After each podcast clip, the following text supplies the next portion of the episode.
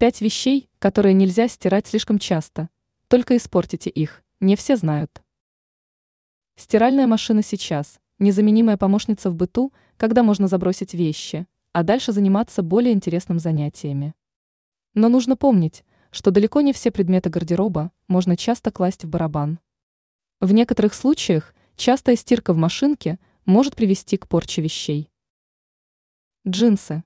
Эти универсальные брюки есть почти в каждом шкафу. Но специалисты уверены, что не нужно стирать джинсы слишком часто, а иначе это может разрушить волокна.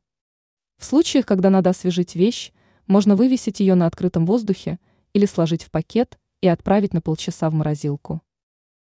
Бюстгальтер. Часто такое белье делается из деликатных материалов, которые нуждаются в особом уходе.